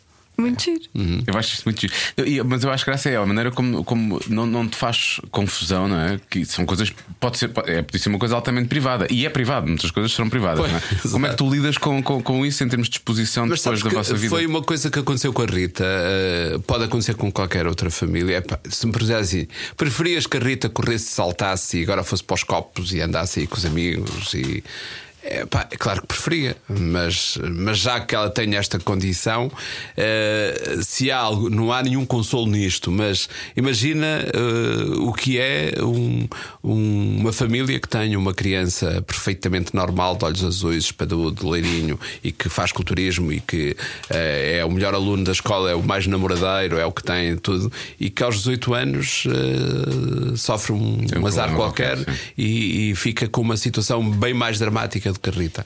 A Rita, nós sabemos com contamos desde que ela nasceu. Uhum. Uh, e ela seja, também, não é? Tudo ela são também. desafios. Uh, e, e, e, saber incutir-lhe uh, a atitude de epá, as condicionantes são estas, e, e é a partir daqui tudo é ganho, é, é, foi uma aprendizagem para nós, foi uma, uma expiação para nós, digamos, de nós pais, eu e a Paula, e para, para o resto da família, para os, Sim, para os irmãos. irmãos também. E é para a Rita uma tranquilidade dela saber que, que, que ninguém, ninguém a menospreza por ela ter essa condição. Mas pelo contrário. E pelo contrário, ela tem que lutar, ela é muito resmungona, e nós somos muito resmungões em relação à condição dela. Ou seja, uh, ela quando chega à faculdade, se o a sua plataforma elevatória não está a funcionar, toda a gente leva na cabeça até aquilo estar a funcionar. Ela vai a um sítio, não é atendida como deve ser, toda a gente é reclamada, tudo, tudo reclama, porque é um direito. Claro. E se ela já tem essa, esse handicap, que não é um handicap dramático, é, é, é uma diferença. Todos nós somos diferentes, não é? Não, nós não somos todos iguais. Uh, ela se calhar vai ter, vai, se ela tiver esse mindset, e foi essa a preocupação pai, como pais, foi dar-lhe as condições para ela se sentir bem com aquilo que tem. E o sentir bem com aquilo que tem é ela, ela gostar de escolher a, a cor da cadeira de rodas, uh, ter, não ter vergonha de chegar a um sítio. Olha, não se importa de empurrar a cadeira ou levar-me para ali ao colo porque eu tenho que subir isto e não consigo. Uhum. Uh, porque é uma forma também de nós abanarmos os outros. E, e porque isto da, da paralisia cerebral, ainda particularmente, nós temos que ver a história Uh, a vida tem estas, estas nuances engraçadas. Uh, quando nós decidimos falar abertamente do problema da Rita, acabei, por estar a ajudar muita gente que, que, que, se calhar escondia o problema, vivia mal com ele. Começou-se a falar de paralisia cerebral a partir do momento, de uma forma mais aberta, quando eu fiz uma, uma grande reportagem na SIC sobre a Rita. Eu fiz uma reportagem sobre a Rita e só escolhi Ritas, aí a influência do cinema, andei à procura de Ritas uhum. que tinham paralisia cerebral para fazer o problema da paralisia cerebral a partir da visão das Ritas, de diversos, diversos patamares. Uhum. E, e uma particularidade: há lá uma, uma das raparigas que fala na, na, na, na reportagem, na, no documentário, que, eh, que por acaso não é Rita, é Fernanda, que é engenheira informática e trabalha e é mãe. E, que quando eu a conheci, ela estava grávida de gêmeos. E, e eu andava com aquela coisa de fazer o, documentário e disse ao Fernando: Olha, eh, eu vou fazer este documentário, quero fazer uma coisa sobre paralisia eh, e tu és, tens paralisia, se não te importas, eu queria te entrevistar e patati, patatá, patatá. E ela disse: Ok, tudo bem, epá, eu quero assistir ao, ao parto das tuas filhas, que eram miúdas. Eu fui a única pessoa que assistiu ao parto, ela ligou-me um mês às 6 da manhã: Epá, eu vou para o hospital agora. E eu disse: Ok, então uh, diz, chega lá o médico e diz: Epá, vem uma equipa de televisão daqui a bocadinho, não faça o parto enquanto eles não chegarem.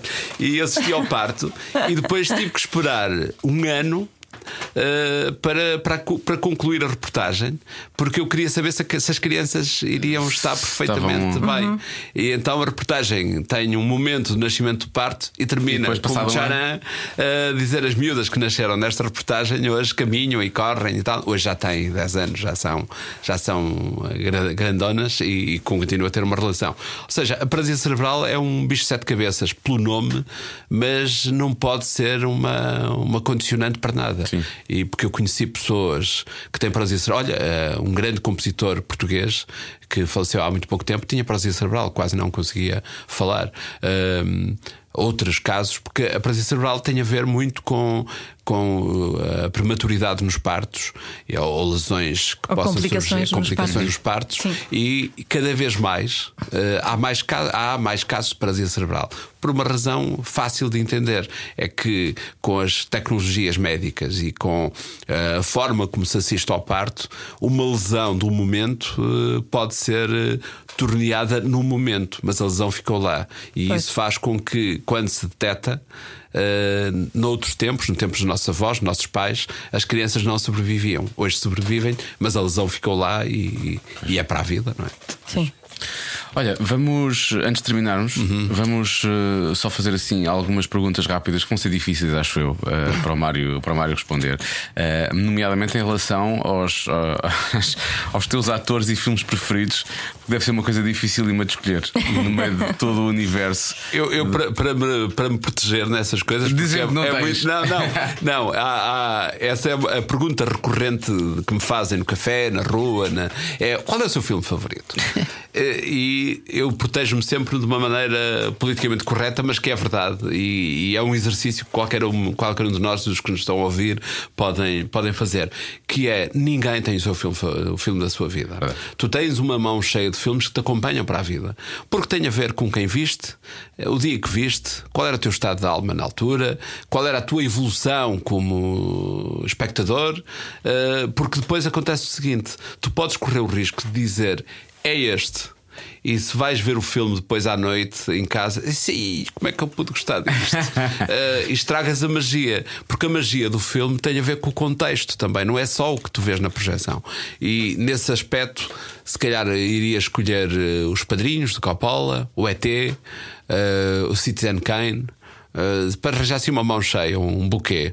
Há um muito particular que eu adoro o filme, mas só ouvi duas vezes e, não, e tenho medo de o ver outra vez e estragar um bocadinho que, dessa magia, sim. que era uma, era uma vez na América, ah. do Sérgio Leone. Mas, por exemplo, o Coppola eu vejo recorrentemente e, e continuo a gostar, a adorar a, a cinematografia de Coppola. O, o, Apocalipse Now, Os Padrinhos. Outro dia recebi, uh, comprei o Blu-ray do Tucker, O Homem e o Seu Sonho, uhum. uh, que é também um filme que ele produziu, que foi produzido pelo Jorge Jorge Lucas, epá, a estética e a forma como ele, como ele realiza é de alguém que, que além de, do conhecimento que demonstra, mas é essencialmente uma coisa de paixão. Ele sente-se que ele tem uma paixão tremenda por aquilo que está a fazer no momento. E os filmes, isso sente-se tudo, né? esse, esse carinho sente-se na, na, imagem e na forma como depois tu vês a projeção do filme. Acho incrível nenhum, nenhum filme do Adam Sandler. Não... e os melhores atores? Os melhores atores. E atrizes? Uh, uh, acho que a melhor atriz viva. Uh, do cinema americano é a Meryl, a Meryl Streep, sem é. dúvida. Uh, isto para não estar a recuar ao tempo dos que já morreram, uh, Catherine Hepburn e outros assim, mas os que estão no ativo, Meryl Streep, Uh, Denzel Washington, acho que é dos melhores atores que o cinema americano alguma vez uh, produziu. Um, Al Pacino, acho que um ator. Al Pacino Se bem é que agora, com neste fim de carreira, está a andar ali um bocadinho uh, a baralhar-se na- nas escolhas. Já, não, já faz aquilo quase como, como, como quem vai ao supermercado. É a fórmula Al Pacino, É, é, bocado. é. Mas mesmo assim, não- acho que não tem escolhido pior que o Robert De Niro. O Robert De Niro tem feito assim umas comédias parvas, não é? Não sei, Assim, não sei se ele tem muitos filhos ou não, mas se calhar está a precisar de dinheiro. Tem muitos divórcios, tem muitos divórcios e teve alguns vícios também, acho. O, o- dos atores mais jovens, acho o Matt Damon um ator fantástico. Mas também é muito bom, é? E o, e, o, e o DiCaprio, acho. Ah, o DiCaprio. o DiCaprio tem uma particularidade de. É aquela cabeça? conversa de. Exato. Não, mas tem uma particularidade engraçada de carreira. Que só prova que realmente o cinema é uma arte de coletiva, é uma arte de, de- de disciplinas várias. Eh, repara que o DiCaprio, até começar a trabalhar com o, o, o Scorsese, eh, fazia sempre de DiCaprio. A partir do momento que começa a trabalhar com o Scorsese, São- deu um salto em termos de. E consegues ver os personagens diferentes que ele faz, Exatamente, apesar dele ter um fácis muito próprio é. de caixa de sapatos. Que- Ou de pisa-papéis. Portanto, Denzel e tu, é- tu é quem? O quê? O meu O ator, ator preferido. Ah, ah, já disse. Não, é, é o Jude Law, é só. Ela É, só, só quer, só- não, ela só Não, quer para acaso, coisas físicas. Eu não acho assim, o- não acho o melhor ator do mundo, não não é. é? É, mas é bom ator. É bom que ator, não. mas não acho assim, sei lá, quem que eu gosto mais. O Do Dustin Hoffman. Ah, Ah, não, gosto muito também, gosto muito também, sim, Mas sim. também já está velhote, já está retirado, mas é um grande ator. Eu vou tirar para cima da mesa só para vocês me. Aliás, o meu filme preferido, e eu tenho um filme preferido. Não, pai, não tens. Ah, Tem, tem. tem. Tem, tem, tem. Ah, é, é, é, pois é verdade, ela está sempre É o. Kramer contra Kramer. Tem a Meryl Streep Tá também. bem, mas. Ah, Mas é o, é o filme que eu é vejo. sério? Mas porquê? Porque eu vejo muitas vezes, eu vejo algumas vezes, e de cada vez eh, Mas que eu conheceste vi. alguém que roubou o filho ao, marido? Não, não, mulher? não, não, Felizmente não, não. Não tenho nenhuma ligação. Mas de cada vez que eu vejo, aquilo toca-me É sério. da mesma forma. Eu acho o filme lindíssimo, perfeito e tudo bem. As, as interpretações são brutais, mas não, não acho que seja um filme para ser um filme das nossas vidas. Eu- eu- De todo. Por exemplo, se eu quisesse eu escolher um filme que é marcante e que me mexe com, com o sistema, o, o de Paul Thomas Anderson, o Magnolia, por exemplo. Ah, sim, ah, esse filme acho um é- filme que me obriga. Mas olha, vi Ah. uma vez, vi duas vezes e não revi mais. Precisamente Esse por isso tenho Outro- medo. outro, tenho medo Esse filme, eu saí do filme. O Inception mãe. não vi ainda. Vi. Senti-me mal. Há, há filmes muito bons, Uh, mas estava eu a meter estava eu a meter-me contigo por causa da história de. Mas que é? Alguém se divorciou? Sabes que quando Paul Thomas Anderson uh, veio, veio a Portugal a primeira vez, fizemos uma jantarada com ele disse aos amigos: Epá, está cá o Paul Thomas Anderson, queres jantar? Vamos lá todos jantar. Epá, tenho um amigo daqueles cinéfilos chatos que, que estava sempre, enquanto o homem estava a comer, epá, mas diz uma coisa: tu tinhas algum problema com o teu pai quando fizeste uma Magnolia? Uh, e eu disse: Epá, não, meu pai já tinha morrido há 10 anos. Era mesmo recalcado, não era? Era recalcado. Portanto, eu vi o vosso, eu vi o vosso Denzel e o Dustin e eu vou atirar para cima com o Tom Cruise. Pumba. Tom Cruise, está bem, mas, mas Tom Cruise é, é demasiado plástico. Comercial, vais dizer que é comercial. Não, plástico. Ele é um ator pessoa? constantemente em, em, em acting. Uh, nas Ah, com- entrevistas, a sério, a na vida. Ele deve ser. Ele, ele, sabes o que é que ele me faz lembrar? Com as devidas distâncias. Eu vou meter aqui é um. Não, eh, ele está para a carreira de ator como o Cristiano Ronaldo está para a carreira de futebolista. Eu percebo o que é que queres dizer. Estou a perceber o que é que queres dizer. Mas só faz dele o melhor do mundo. Mas isso é Sim, bom. sim, não, não, não. Isso é bom. Não estou a... Mas percebes, dificilmente se escolam a. tiram um fato. Estou a perceber, não, é, não tem aquela mística que tu É, é. que tem o Eu realmente- acho, acho o Cristiano, eu conheço o Cristiano pessoalmente, já o entrevistei mais que uma Ih, vez. tu não digas isso à é, Joana. É extremamente simpático, é divertidíssimo, mas não deixa de ser, tu olhas sempre para ele como o Cristiano Ronaldo.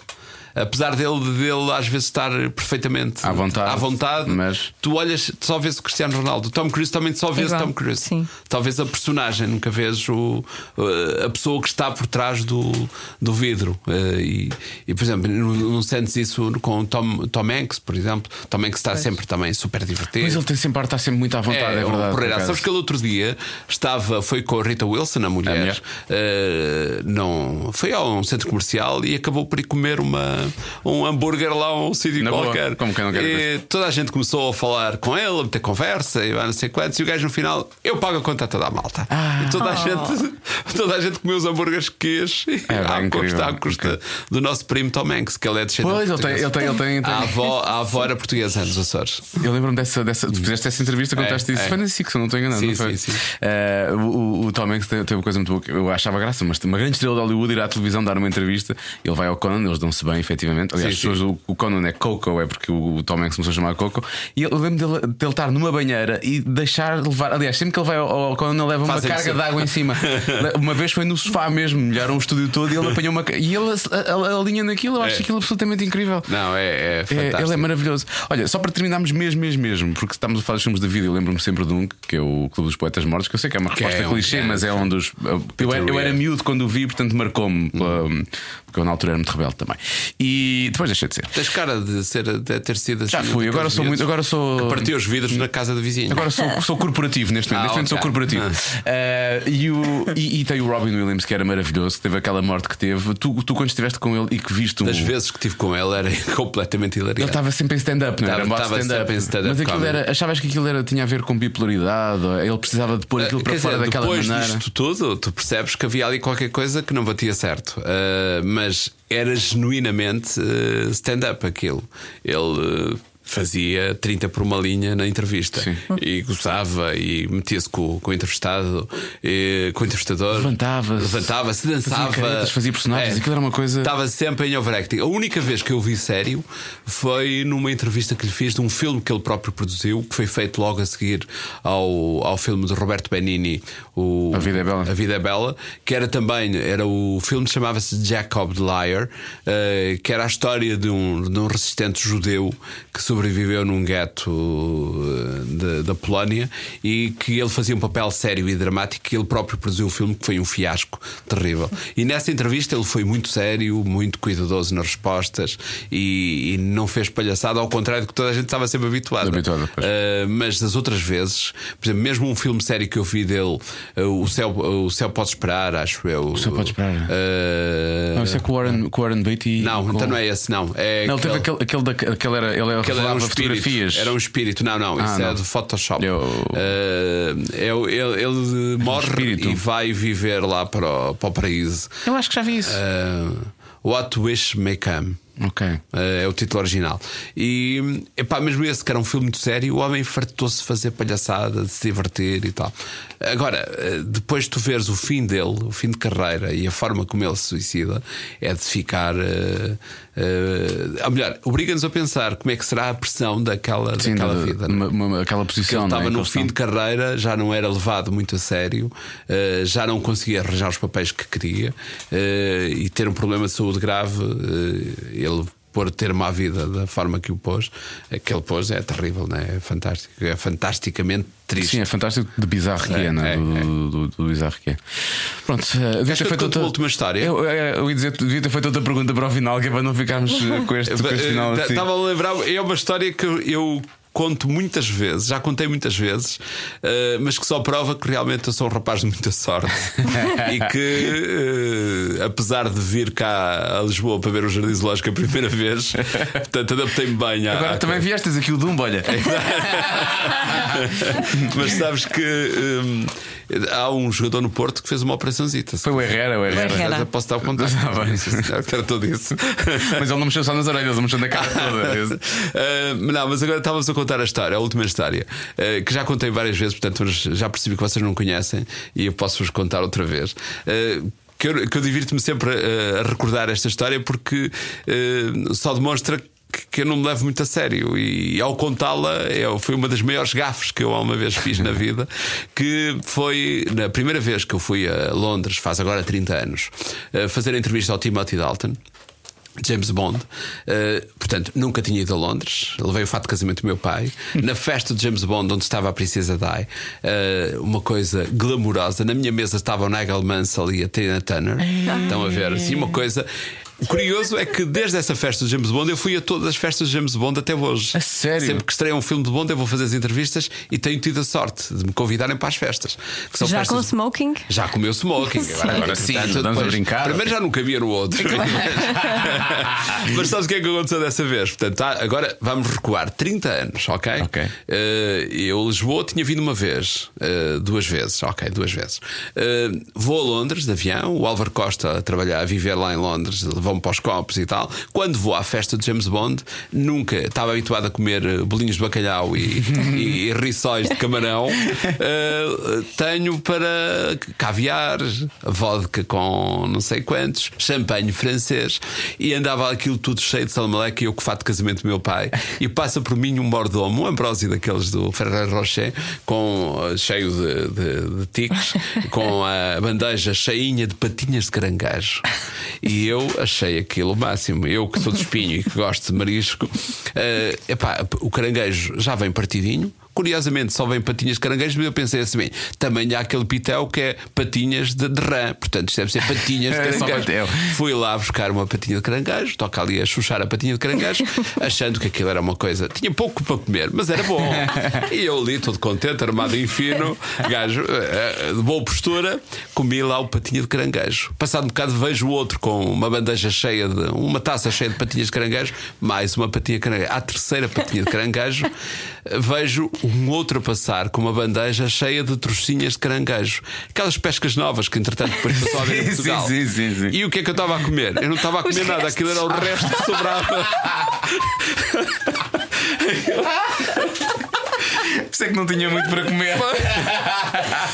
Agora, convém referir que a pesca nova só tinha ainda filetes de pescada cá em Portugal. Portanto, Sim, passado uns sim, não começámos ainda que havia isso cá em. Portugal. Claro, exato. Mas achas que eu não me desfiz? Ele, ele de facto, o homenzinho olhava para mim de lado, que sempre que eu ia lá. Mas eu disse: deve ser fino. né? Olha, este penetra nesta festa. Está a Lady, a Lady D ali, não é? Exatamente, portanto, eh, nunca se levar a sério e fazer as coisas com seriedade. A Tina Turner Foi o a que eu fiz, não me também. veio muito a sério e fiz aquilo como devia ser. Sim. Comi até ao fim, enquanto havia para comer. Isto, isto tem que ser bem rapadinho, foi assim que me ensinaram lá em casa. Olha, Mário, muito, muito obrigado. É um prazer estar contigo, um prazer Obrigada. contigo também. E até outro Gostei muito de ouvir as duas histórias. E te- tens de fazer o filme, tu não te esqueças. Não, fica combinado. E vocês serão os primeiros convidados na primeira fila para bater palminhos. Vamos lá. Cada um sabe de si. Com Joana Azevedo e Diogo Beja. O incrível Mário Augusto um dia voltará, eu, eu sei, ele tem mais histórias para contar e, e temos projetos para fazer. Ele vai ter que fazer, vai ter que fazer o filme. Sim. Ele vai ter que fazer o filme. E eu sinto que se, se- se- se nós lhe dermos assim, um, assim, um bocadinho do- da ponta do dedo, ele leva-nos o braço, mas para coisas boas. Não é aquela coisa de levar o braço. É levar o braço Eu para coisas gostava era boas. de ter a vida dele, porque ele já, já conheceu o Jude Law e eu não, percebes? Pois é. Pois Eu é. adorava ser o Mário Augusto. Mas eu adorava ver-te com o Jude Law e perceber que tu naquela altura ias ficar intimidada. Provavelmente. Não é? Ai sim, de certeza. Certeza. Eu ia ficar tão, tão corada, tão corada, ia tremer por todo lado. Ou então achar, ah, ele ao vivo não tem graça nenhuma. Ah, não, ia Não. achar, eu ia achar. Eu ia achar. Ainda por cima, esta semana Sim. vi-o de cuecas. Mas como é que eu viste cuecas? Mas na rua? Aqui? Não, mandaram uma fotografia dele Ah. em cuecas. E não era uma montagem? Não, não era uma montagem. E era a propósito de quê? Podia ser uma montagem. Não, não. E, Sempre e- quis trabalhar com. Bom, interessa. Sempre quis trabalhar com um homem. Que sorte. como a jabardana. Mas é verdade. E olha, e, e enfim, eu gostava muito de o conhecer. Pois, pois, pois. É sério. Mas qual foi o motivo dessa? De, de, porque é que ele estava de cuecas? É um filme? É um filme Não sei, mandaram Sabes que as pessoas mandam-me. Não, eu sei isso. Mandam-me vídeos isso. dele, mandam-me fotografias dele. É normal, Sim, porque as agora- pessoas mandam-me. Não, não vou fazer essa busca. Ia procurar no telemóvel para ver se vê a Ah, fotografia. mas, há mas, mas eu, eu mostro. Ah, tu tens, tá bem, claro tá que bem, Tenho. pronto, E Tu, tu achas que eu não ia Tu ter guardaste, isto? não é? Tu guardaste. Mandaram para o Facebook. Mostra lá. Queres ver? Na verdade, Ah, queres, queres. queres ver é um tu bocado queres. subjetivo. Olha não é? lá. Olha lá. Olha lá. Ah, está estranho, não é? Está Está estranho. Está estranho. Está estranho, está. Só já- não gosto das cuecas, mas que se lixe, São, não é? são Também. brancas, não, não se utiliza Não cuecas gosto, brancas, já sabe. Ainda por cima É, são. não, não é por serem brancas, é este tipo de. É este- slip, por ser Sim, slip. este formato não gosto muito. Mas nota-se que ele pôs um umbilical lá dentro. Não sou, não sou apreciadora. Mas também Mas- percebo, às vezes as pessoas têm fome né? quando é quando guardar o umbilical. Mas de resto, o homem parece um anjo viril, não é? Um anjo assim daqueles que Anjo gosta selvagem. de viver. Gosta de mas gosta de viver. e um anjo que refuta sua condição. Ele é maravilhoso. Está bem, Enfim. pronto. Eu acho que ele aí está tá bem para cima, mas depois parece que as pernas estão. Está tá disforme, percebes? Parece que em vez de fazer um V, está a fazer um A. Deixa lá, pode fazer o abcedário.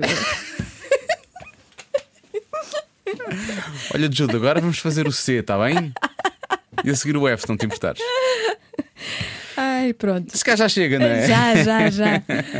Já chega. Para a semana temos precisamente um C, curiosamente. Carminho. Carminho. Um C que é de M, porque ela é Maria do Carmo, não é? Pois é. Maria Eu pensava Carmo. que ela era Carminho mesmo, Não, sabes? mas não é Maria do Mas Carmo. afinal não, é Maria do Carmo. Agora já é possível, por acaso esta conversa surgiu há uns tempos, agora já é possível ser Carminho, não é? Pois mas é. antes as Carminhos eram Marias do Carmo, que é o Pois caso é. dela, precisamente. Sim. É é por isso que eu, às vezes, agora não, porque ela bate-me, mas eu Quem? É chamo- Carminho? Não, a Rita Rogeroni. Ah, eu Rogeroni, Rogeroni bate depois. Que ela tem uma filha sei, eu Carminho, sei. mas é mesmo Carminho. Mas eu, quando ela nasceu, que chamava-lhe Maria do Maria Carmo. do Carmo. Não achava, mas era só para irritar. E ela Dizia, então como é que está a Maria do Carmo? E ela imagina logo, ó rato, é o que ela te chama. Ó rato, Ó olha. rato, queres levar? Lá está. Na próxima semana. Cá estaremos os dois então, eu e o Rato, para falarmos com a Maria do Carmo, mas também conhecida por Carminho. E foi uma conversa muito interessante. Foi muito interessante. Eu gostei muito de a Foi conhecer. super filosófico. E andámos a fugir. Não a conhecia? A... Eu também não. Quer dizer, já tinha estado com ela uma vez no Festival F, mas não a conhecia bem. Já tinha estado com ela, sabes onde? Vais. Num... Numa casa de fatos. Não, num, num jardim infantil daqueles de bairro. A sério? Em Campo Torico. Mas ela não tem filhos, Mas pois tem não? sobrinhos Ah, ok, pois. e Tá bem, já a vi lá algumas vezes. Muito bem. Mas não falaste sobre isso com ela, mas não. Não, não, esqueci-me. isso, não disseste isso. Esqueci-me. Mas pronto, foi muito giro. E andámos ali a pulular, que é uma coisa que nós fa- muito fazer. Começamos a falar de uma coisa e depois acabamos a falar de outra coisa completamente diferente. Vai ser giro. Próxima semana não perca então a caminho. E pronto, é isto então. Então vamos, vamos andando. Está bem? Vamos. Agora, agora temos de dizer, está bem? Está bem? Tá bem. Então vamos, está bem, tá está bem. bem, vamos.